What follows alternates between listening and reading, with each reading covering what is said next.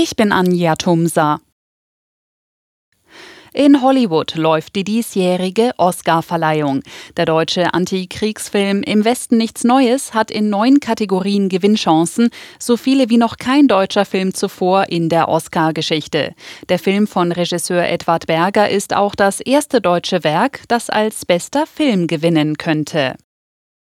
Der Bundestag soll nach der nächsten Wahl von derzeit 736 auf dauerhaft 630 Abgeordnete schrumpfen. Darauf haben sich die Fraktionen von SPD, Grünen und FDP verständigt.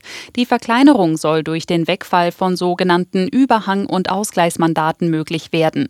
Ein übergroßer Bundestag kostet vor allem die Steuerzahlerinnen und Steuerzahler viel Geld. Wegen Warnstreiks müssen Passagiere wieder erhebliche Verspätungen und Ausfälle an mehreren Flughäfen in Kauf nehmen. In Hamburg, Hannover und Bremen ist es schon losgegangen. Am frühen Morgen folgt dann auch der Berliner Flughafen.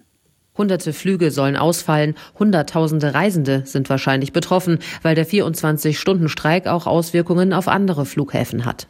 Wer fliegen will, sollte sich vorab bei der Airline oder dem Reiseveranstalter informieren, ob Flüge ausfallen und wann es Ersatzflüge gibt.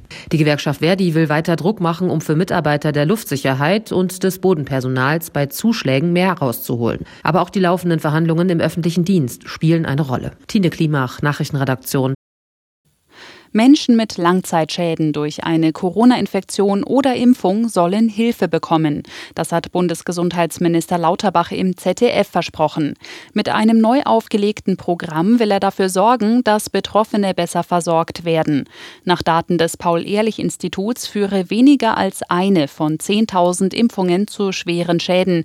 Dennoch müssten diese Schäden schneller anerkannt werden, so Lauterbach. Union Berlin hat in der Fußball-Bundesliga den Sprung zurück auf die Champions League-Plätze geschafft. Der Hauptstadtklub spielte in Wolfsburg 1 zu 1. Am Nachmittag war Freiburg an den Berlinern vorbeigezogen. Die Freiburger besiegten Hoffenheim mit 2 zu 1.